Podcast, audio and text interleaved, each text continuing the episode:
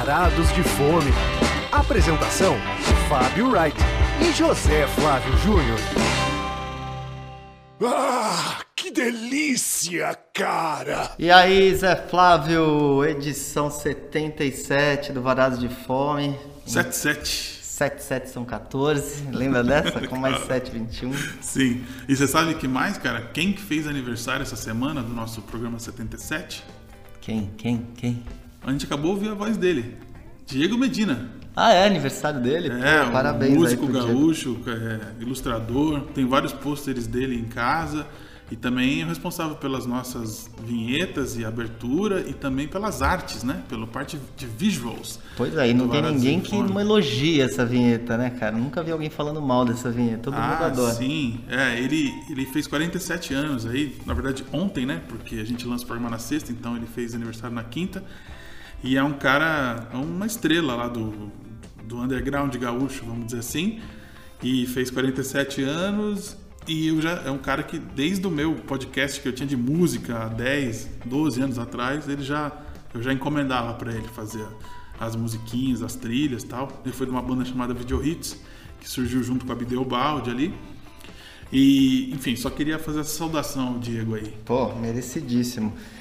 E hoje, Zé, então, nesse frio de derreter catedrais, ou melhor, de congelar catedrais, Eu acho que é o, é o momento mais frio do ano. Acho que a gente daqui não vai mais, não vai descer mais, né? E ah, inclusive eu tô super feliz porque como eu vi lá muita neve em Caxias do Sul e também em alguns lugares gramado, canela, né? É, de uma forma, de, um, assim, de uma maneira que não rola há muitos anos, né?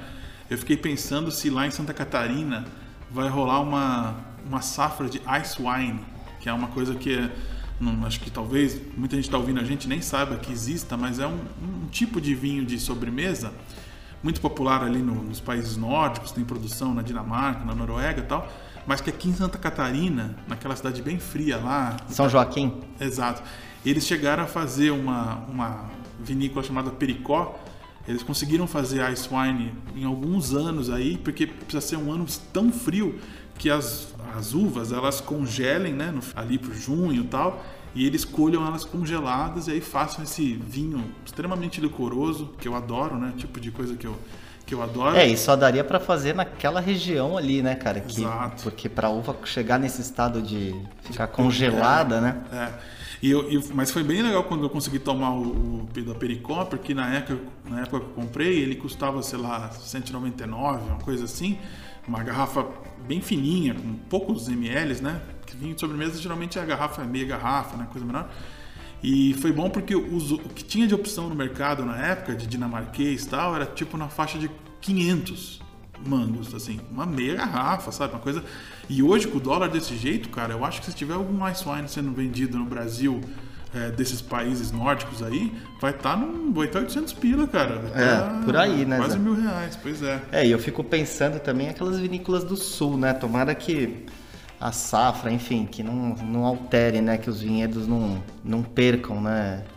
Nada ali. Porque Você acha realmente. que corre risco? Às vezes é melhor, fica melhor para os vinhos de sobremesa, fica melhor para, sei lá. É, vezes- não, eu acho que nesse período, assim, eles já realmente esperam um, um frio, né? Mas quando também atinge esse nível, né? Eu não sei se, a- se pode ter algum tipo de, né? Se, a- se o vinhedo pode ser danificado de alguma maneira, mas... Eu achei, eu achei bom a gente falar, começar falando de goró, assim, de vinho, essas coisas, porque a gente vai falar de choperias francesas, uma coisa, dá pra fazer um link por esse, por esse lado também, hein, cara? É, Zé, na verdade essa pauta, você sabe que ela surgiu por causa de um festival de inverno, né? De uma brasserie de São Paulo, que é muito famosa, que a gente vai soltar a vinheta agora ou, não? Vamos, vamos. Então aí já gente- solta logo, que aí a gente já fala disso. Primeiro prato. Então, a IC Brasserie, que, enfim, muita gente conhece, que, enfim, eles surgiram no Shopping JK Guatemi, depois abriram na Rua Bela Sintra, que é a primeira loja de rua deles, e eles têm também unidades no Vila Lobos e tinham no Marketplace, que essa foi fechada. Ah, fechou? Então, eu cheguei a conhecer essa, viu? é, Cheguei então aí. atualmente são três unidades. E o Marcelo Tanos, que é o, o chefe responsável pela esse brasserie, ele resolveu fazer um, um festival de inverno assim, com um prato Festival só, é- né? É exagero o festival. É, um é- menu, menu, menu de inverno. É, um menu de inverno, Os pratos exclusivos de inverno. mas, quer dizer, é um prato especial, né? Não é um prato qualquer, então em vez de fazer aquele menuzinho básico de sopa, fundir e tal, É, é. ele resolveu fazer um prato que, a hora que o Zé viu que ia ter esse prato, ele falou, não, que tenho que ir lá provar, né, Zé? Conta aí. É, não, é porque uma das versões desse prato era com língua.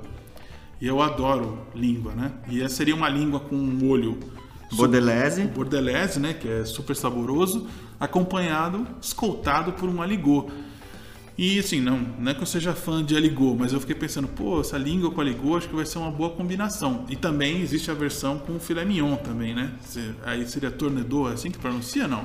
É, um Nossa, tornedor de filé mignon. Nosso francês não é dos melhores, não. Eu tenho certeza que o do Fábio não é bom e o meu também não é. É, eles fazem essa versão com, com filé mignon, que obviamente é mais cara, que custa 102 reais, e essa com língua que você falou, ela tem um preço mais razoável, É, que é mas- 75 reais. Exato, exato.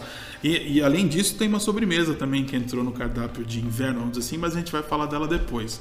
O importante é a gente comentar sobre o- é, esse prato aí, que é a carne com aligô, e que eu experimentei antes do Fábio, e achei que o purê, né, o aligô, estava sem queijo algum.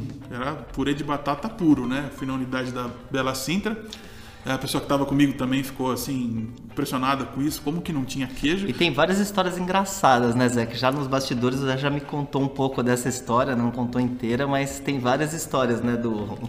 É, porque eles servem, eles servem é, numa panelinha e eles tiram o aligô com umas colheres e ficam enrolando assim para colocar no prato, porque como o aligô é muito elástico por causa dos queijos, ele né, enrola na- nas colheres. Só que esse dia, como tava sem queijo no aligô, não, não formava esse, esse elástico. Então ficava só o- passando uma colher na outra e meio que dando forma pro purê, assim. o cara teve que fazer cinco viagens no meu prato e seis viagens na Camila, que tava comigo lá, e assim, o lance.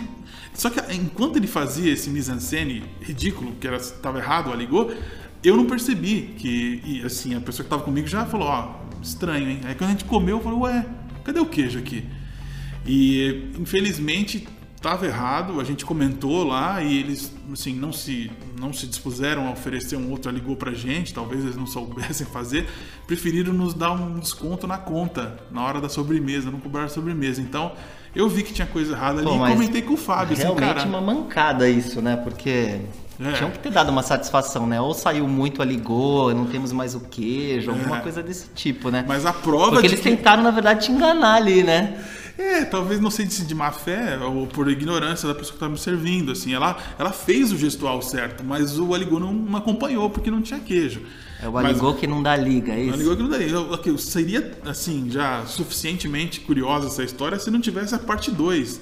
Que foi quando nós. Eu, aí sim, eu fui com o Fábio numa outra unidade do Cibers e aí ele vai contar pra vocês o que, que aconteceu. Não, eu acho que antes, Zé, você tem que mencionar que a sua amiga, no dia, Ah. ela acabou. Ela, ela tinha intolerância, né? A, a lactose é, e tomou. tem- um Tomou um lactase à toa.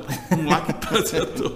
Fiquei triste por isso, que, pô, a pessoa até investiu ali pra já, não, deixa eu tomar aqui. Só que aí não veio queijo, então não adiantou nada. É, então, e aí o Zé, assim que chegou do, da esse Brasserie, ele me mandou um áudio de WhatsApp falando, Fábio, tem que te contar uma história aqui que você não vai acreditar. E ele relatou tudo isso que ele contou aqui no podcast agora. E eu falei, Zé, temos que tirar a prova disso, Isso, né? Ir é. é, podemos ir em outra unidade, né? Obviamente sem avisar, numa situação que também é uma visita anônima e, e ver o que acontece. É. E a gente acabou indo na unidade, fomos juntos na unidade do JK Iguatemi, Que é a primeira de todas. que é a matriz. E aí, curiosamente, o aligô, ele tava praticamente só queijo. Então foi, foi 880, né, Zé? É, foi o completo oposto, cara. Impressionante. É, quando eu vi a pessoa fazendo o manuseio e vi que tava elástico, eu falei, pô, aí sim, hein, pô. Só que imediatamente quando o aligô caiu no prato e eu fui ver, ele já tava um porrete. O que, que é isso? Tá puro É, queijo, não, já cara. tava, um- como eles dizem no Rio, uma queijarada, né? É, uma coisa. Então, e aí a gente acabou perguntando também sobre qual queijo que eles usam para fazer o aligô, né? E eles usam lá o gruyère e usam parmesão. O gruyère, em toda receita de aligot vai ter que ter gruyère. O que muda é o segundo queijo ou o terceiro, que aí tem adaptações, né? Pois é, e aí a gente, enfim, pesquisando na internet, vendo vídeos de outros chefes preparando aligot, nenhum deles usava o parmesão, né? Usava o frescal, usava o qual mais Minas, que gente... Minas, Minas, é. aquele Minas padrão eles usam bastante também, enfim.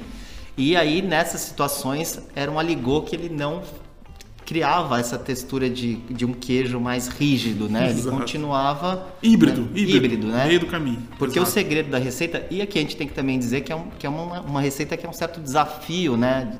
Para ser feito.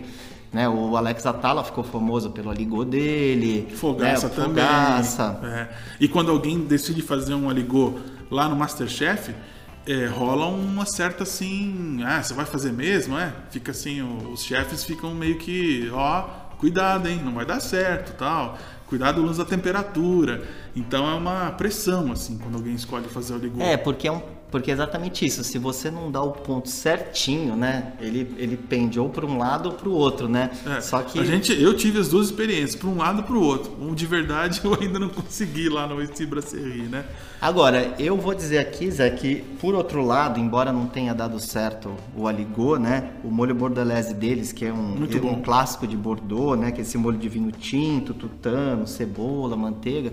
É um molho que tem um sabor, assim, realmente incrível, É. né? Que ele dá um, Sim. um tom pro prato, assim. E combina muito bem com a língua, né? A língua Combina macia. muito bem, a língua estava muito macia mesmo. É. E a composição com o aligot também é muito boa, né? Mas Desde que seja um desde que aligot. seja bem executado, né? E aí, tem- assim, você acha que men- vale mencionar algumas outras coisas que são clássicas, assim, do, do menu do, do Ici Brasserie? É uma coisa...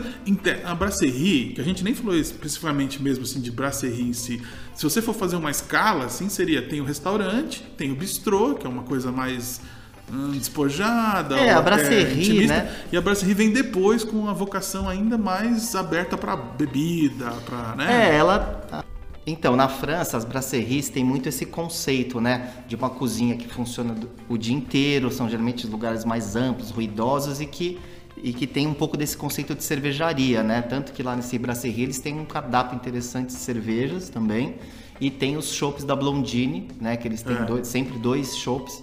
Que Posso você até mencionar, cara, que a- no caso da cerveja que você falou, tem a Max lá, que é uma fruit beer dessas crick mesmo, de verdade, de, de cereja, que você sente o sabor da fruta, não é essas fruit beer fajuta que fazem no Brasil, que você nem sente o suco da fruta em si. Então lá tem uma opção para quem gosta de uma cerveja adocicada mesmo, que é a Max, né? E o, e o Blondine, o que, que você ia falar? Não, então, e eles sempre têm. a- O chopp deles é da Blondine, que é uma cervejaria aqui do interior de São Paulo, que eles sempre, sempre têm dois estilos lá, mas que variam, né?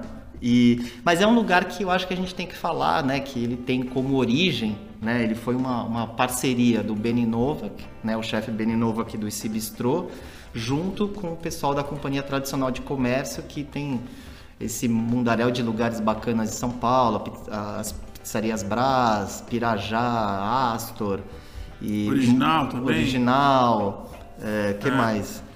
É uma su- um super Lanchonete grupo. da cidade, Pois né? é. Enfim, eles têm muitos, muitos lugares. E eles se, se juntaram, né? E abriram em 2013 a Ici Brasserie, que virou um sucesso, né? Porque é, um É. lugar que tem essa, tem uma cozinha francesa com um toque autoral e tem esse lado que você também pode ir e, e beber, né? Então Sim. não é só Tem um- os famosos barris vermelhos, né? Que decoram todas as, as esse brasserie. E assim, é é bacana, né? Canapés que a gente provou, gostosos. É, tal. a gente pediu, Zé, aquele pupurri, que na verdade vem três, três sugestões. Então tem aquela essa croqueta de pupu em brie, Sim. que eu não sei se você achou boa. Eu gostei, mas não foi aquela empolgação toda. Aí eles fazem um pastelzinho de queijo raclette com cebola caramelizada, Sim. que eu senti, que- ter mais queijo. Achei que tinha muita ce... o, o É o sabor queijo que tinha excesso no aligô podia é, estar lá. parecia que era um, um pastel de cebola caramelizada. Não, não deu pra sentir muito o queijo raclette. E o canapé de steak tartar, que vem com uma, uma gema de ovo de codorna por cima, Verdade. que é gostoso, né? Acho que foi o... Sim. Mas eles fazem também né, o Mullen Fritz, que é o mexilhão lambi-lambi com batata frita, que é um frita, clássico. Tem, um, tem uma massa deles que é gostosa também, também que é o, um linguine, que eles fazem um molho com creme de leite, bacon, parmesão e vem com ovo frito por cima, assim. E é bem gostosa essa massa. Eu lembro que comi faz tempo e eles fazem clássicos, né? Como croque monsieur É. e, e tudo Pra mais. ser bem satisfatório. Coincidentemente, Croque Monsieur foi uma das provas do Masterchef na semana que a gente está gravando aqui. Então eu é, assisti, né? Ah, é? Não sabia, não. Sim, né? Foram, foi a, a prova que eliminou, inclusive, né? Foi o Croque Monsieur, né? Olha que coincidência. E assim, pra, a gente fez ressalvas aqui, apesar de ressaltar que, pô, carne gostosa, o molho bordelés gostoso, mas o mais gostoso mesmo é a sobremesa de inverno, que é o risolé que é, que é um arroz doce com doce de leite ali, que é inspirado num restaurante, num chefe é, de Paris ali, Jean-Claude, acho que se não me engano que ele chama, e eles quiseram fazer uma versão bem fidedigna, assim, com uns pralinés assim em cima, sabe, de, de amêndoa. E esse, a sobremesa é uma delícia, em tese ela é sazonal também, né? Ela só veio para marcar essa temporada de inverno, vamos dizer assim, na brasserie, e é um delicioso esse arroz doce. Com uma curiosidade, gente, esse arroz doce, esse risolé aí, ele pode ser pedido no delivery. Quando você vai lá no iFood, bota lá esse brasserie, dá para pedir no delivery. Já o Aligô não está disponível no delivery porque pode ficar duro, não sei o que. Agora, se o Aligô vier da Bela Cinta, não vai ter esse problema, que não tem queijo. Agora, se vier do outro, já vai vir duro na caixinha. Quando você abrir, já vai estar um porrete. Bom, isso tudo a gente fala esperando que eles corrijam isso. É, Cada uma das é. unidades, eles cheguem numa versão melhor. É, e esse festival, né, as- nossos, nossa ouvintada ainda terá tempo para provar esses pratos, que vai ficar pelo menos até o meio de setembro em cartaz. Legal, então, legal. ainda Até tem, lá vai ter, é, vai ter, vai ter vai ter muito aligô para fazer. Bom, então, beleza, já falamos aqui. Vamos passar para uma outra brasserie. Essa, se bobear, ainda mais popular do que, do que a IC. Pode, dá- será que dá para dizer assim? Semelhante. Dá, dá. Propostas assim semelhantes, né? Então, hoje é um programa clássico, de clássicos franceses. Segundo prato. Então, Zé, nosso segundo prato de hoje é uma casa que todo mundo, pelo menos já ouviu falar, É, quem é paulistano gosta de boemia. E...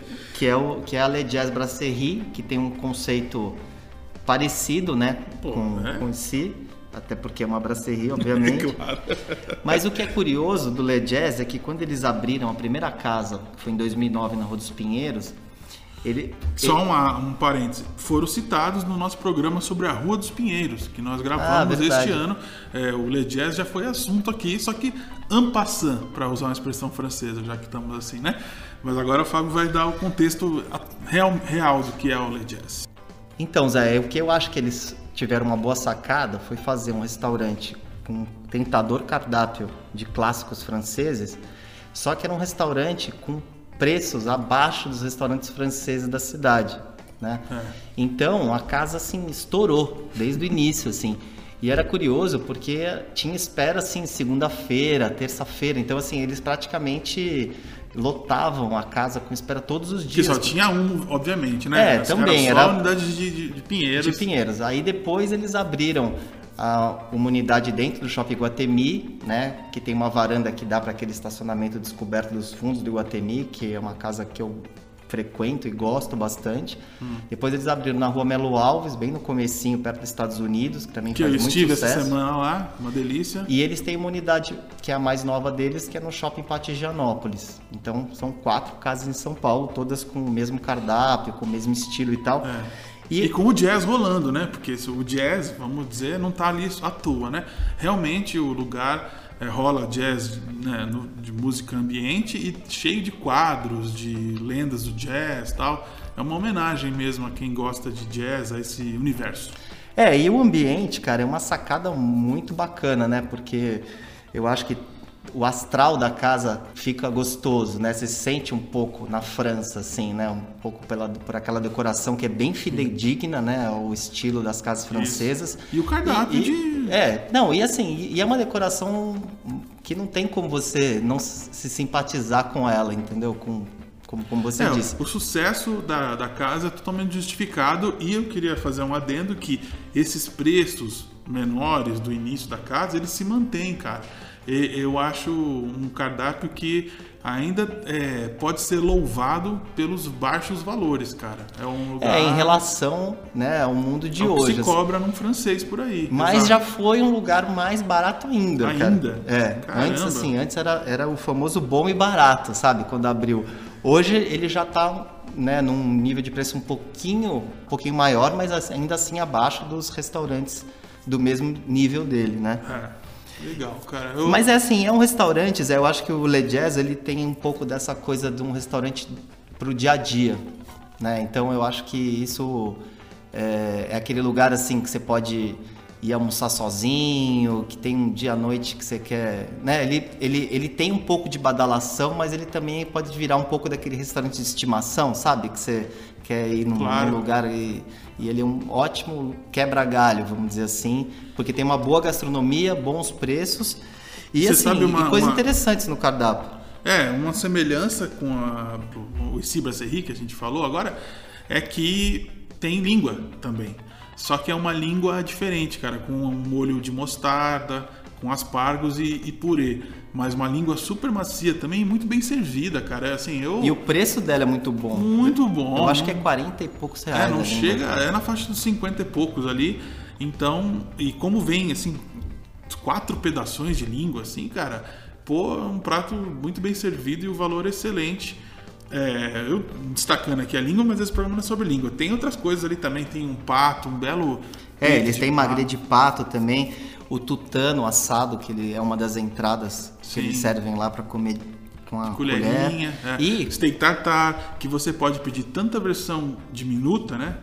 Pequenininho ali, como se fosse uma entrada, como pode pedir o steak tartar grandão também, que também não é grandão assim, né? Até porque o valor é assim muito baixo, né, comparado a outros steaks tartares da cidade. E outra coisa também, falando também de dias frios, eles fazem uma ótima sopa de cebola lá também, Sim. gratinada, bem ao estilo francês, né? Total. E Zé, eu acho que também eu não tenho como não mencionar, que é uma coisa que vira e mexe eu vou lá comer, que é o croque madame deles, que você pode pedir com salada, enfim, ou fritas e tal, que tem um ótimo valor e de um tamanho assim que vale uma refeição, sabe? Não é. Porque às vezes você pede, né? O croque monsieur, o croque madame, vem aquela coisinha que é um sanduichinho no pão de forma pequenininho. Não, o deles já tem um, um tamanho assim, como se fosse um prato, né? E pra quem não sabe, qual que é a diferença do croque monsieur pro croque madame? Cara, a única coisa é que vem o ovo frito por cima no madame. Só isso. É. Mas o madame então é mais farto. É, a única diferença é o ovo. Então É é uma mais farto. proteína, É. tem uma Sim, de uma certa maneira tem mais sustância. É. Eu, eu queria falar sobre as sobremesas também de lá, tá? Porque, como é lugar de bebida, né? Brasserie, bebe, então às vezes é bom ter um docinho depois pra dar uma aliviada. Você vai falar de. Não, eu quero só falar ainda da, da parte dos pratos, eu queria só citar o- os filés, que eu acho que quem Ah, for tá, lá tá, não tá. conhecer a casa, eu acho que tem que provar Tem o filé. boas opções de filé. É, o filé ao poivre deles é muito bom e eles fazem também ao molho mostarda, que, é- que eles usam mostarda Dijon. E, ele- e é curioso que eles fazem tanto a versão com filé mignon quanto com baby beef, que é, enfim, Sim, um pouco mais barata. as- é. Enfim, e é um, um pouco menor também, né, em tamanho. E, E, tem o purê bife, de bife bourguignon também. tem o bife bourguignon, eles fazem. E, o- e os acompanhamentos são gostosos, eles fazem também com espinafre, purê de batata, mas tudo assim, muito bem feito, realmente vale a pena. O que eu não entendi é que no cardápio também tem um purpo la plancha lá. Tem um, um prato espanhol ali, um pouco. É, às vezes o, o chefe lá, que é o Chico Ferreira, né? Ah. Que é o sócio do Gil Carvalhosa, ele coloca umas coisas às vezes que fogem um pouco ao conceito. Tem um Tem pouco um disso prato lá. meio árabe também, judaico, que diz que tem um bairro lá na França, em homenagem a esse bairro, né? Então é um. Não sei, um falafel, uma coisa assim, que às vezes você olha no cardápio tá estranho, mas tá, tá justificado. É por causa que é um bairro judeu e tal, não sei o quê. É, eu acho que eles fazem isso porque deve. Lá é um lugar em que as pessoas vão muito. Então deve ter aqueles clientes que já Conhece pediram de tudo. cabo a é, rabo, com- né? conhece o cardápio de cabo a rabo. E aí ficam pedindo, ah, coloca uma coisa nova e tal. E eles É. acabam colocando esses pratos. Não, eu, eu falei das sobremesas que eu queria mencionar, é que lá tem uma, uma coisa que não é todo restaurante francês que tem, que é Il Flottante. Conhece Il Flottante? Não Nunca conheço? Zé. E ovos nevados. Aí você Ah, ovos nevados eu é, sei. É uma ilha flutuante, né? Porque é aquela bola de clara de neve ali, de suspiro, não sei como chamar, porque não é duro, né? Não é suspiro, é- são os ovos nevados mesmo. Boiando numa, num rio de calda de. É, de baunilha, né? Não, tem umas lascas Foi de. poético agora, hein, Zé? Mas é, porque a ilha flotante, quando você falar de uma coisa chamada ilha, ilha flotante, não vai, não vai ser poético, né? E é uma, é uma sobremesa bem de criança, porque ela é lúdica, né? E, enfim, é bom que lá tenha, porque não é todo lugar, é, do, até da França mesmo, que vai ter o ilha flotante, né? E é um clássico, é uma delícia. Eu, eu experimentei, aprovo. Eu não, não precisava daquelas lascas de amêndoa ali, mas aí é o chefe fazendo, dando o seu toque, né? Então, fechamos. Não, calma, que eu quero fechar com três coisinhas ainda. Falar que Três? No, três, bem rápidas. Que no final de semana eles fazem moule frites e, e o cassoulet. Né, Cassoulet que é fe- sábado e domingo, verdade. Sábado e domingo. Que é uma boa pedida pro inverno. Que os gin tônicas, que sempre que eu vou lá eu sempre peço um que também são bem feitos, que vale a pena. E eles têm também esse costume de servir água filtrada cortesia, né? Que era uma coisa que São Paulo tava nessa onda, né? Dos lugares começaram a fazer isso e depois começaram até a cobrar água filtrada, né? Lá não, lá eles servem água filtrada e é cortesia e é mais uma gentileza que eu acho legal do lugar. Gentileza gera gentileza e gentileza gera gentileza também, viu? Cuidado. Então, vamos fechar o programa. Hora da sobremesa. Pô, hoje eu achei importante falar, cara, que nesse dia em que o programa está subindo ao ar, está também sendo lançado o segundo disco de Billie Eilish. Olha, Olha. é o Sophomore Record. O que, que significa isso, Sophomore Record? Não? Não Zé, sem essas pegadinhas, Zé. Não, é porque essa expressão é muito usada, sophomore, assim, na crítica musical, e as pessoas às vezes olham, mas que, onde- que, que é isso? É que é como se fosse segun, secundaris. Quando você está na faculdade lá no- nos Estados Unidos, você primeiro ali, ó, o Howley, ali tem uma palavra também para quem está estreando, né? Como é que é? Rookie. Rookie. E aí quando você vai pro segundo ano, você é o sophomore year, é o segundo ano, né? Ah, nesse sentido. Então é, você usa muito Sophomore Record, só quer dizer que assim, é o segundo álbum, porque o segundo álbum, às vezes ele é o- a prova de fogo.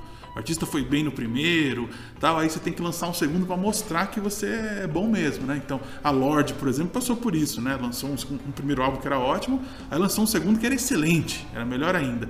Vamos ver se a Billie Eilish também é, consegue isso, né? É, só que a questão é que eu tô falando horas antes, estou gravando horas antes do disco ser lançado, então eu não posso afirmar que é bom. O que eu posso dizer é que tem já singles que foram lançados e um deles a gente já tocou aqui no programa, então vocês já ouviram uma da- das faixas, né? E a terceira faixa do disco chama-se Bossa Nova Billy. Então pode ser que tenha elementos de música brasileira. Mas amanhã nos streaming já vai dar pra ouvir?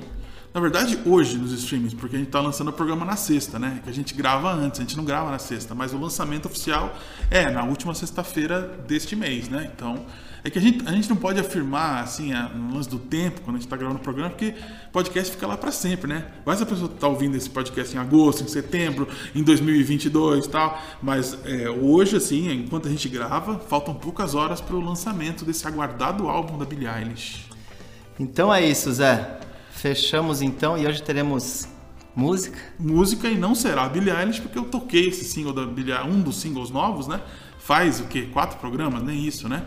Então eu escolhi tocar um, um amigo meu galês aí, chamado Griff, Griff Rhys, que era, é ainda pode-se dizer, né? O vocalista do Super Furry Animals. Esse cara é uma banda do país de Gales e esse cara ele me deu a melhor dica de viagens que eu já, que eu já tive na vida, cara, sabia?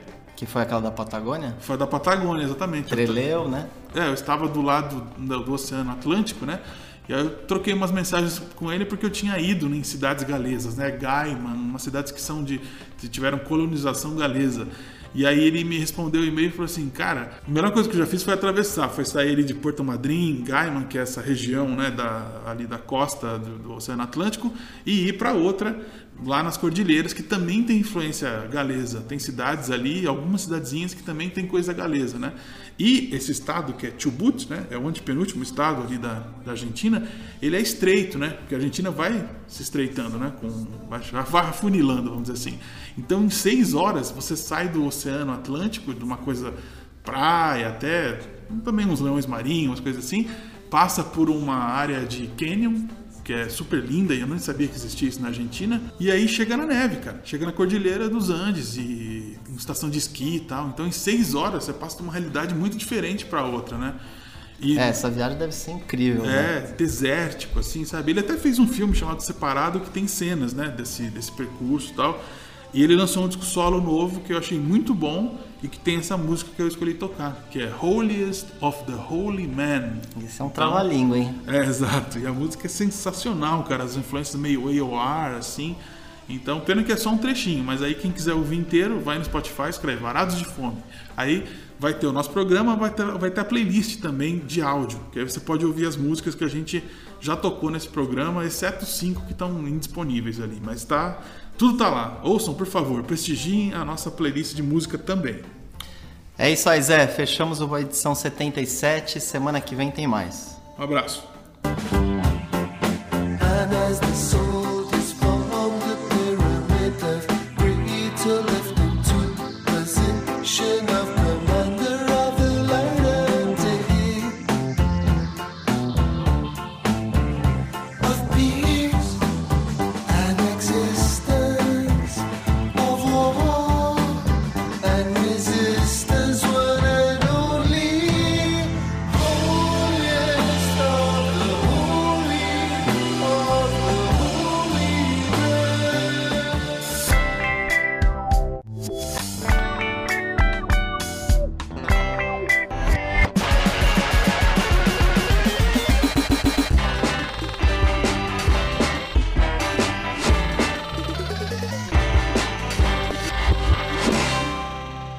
Obrigado por sua preferência. Volte sempre.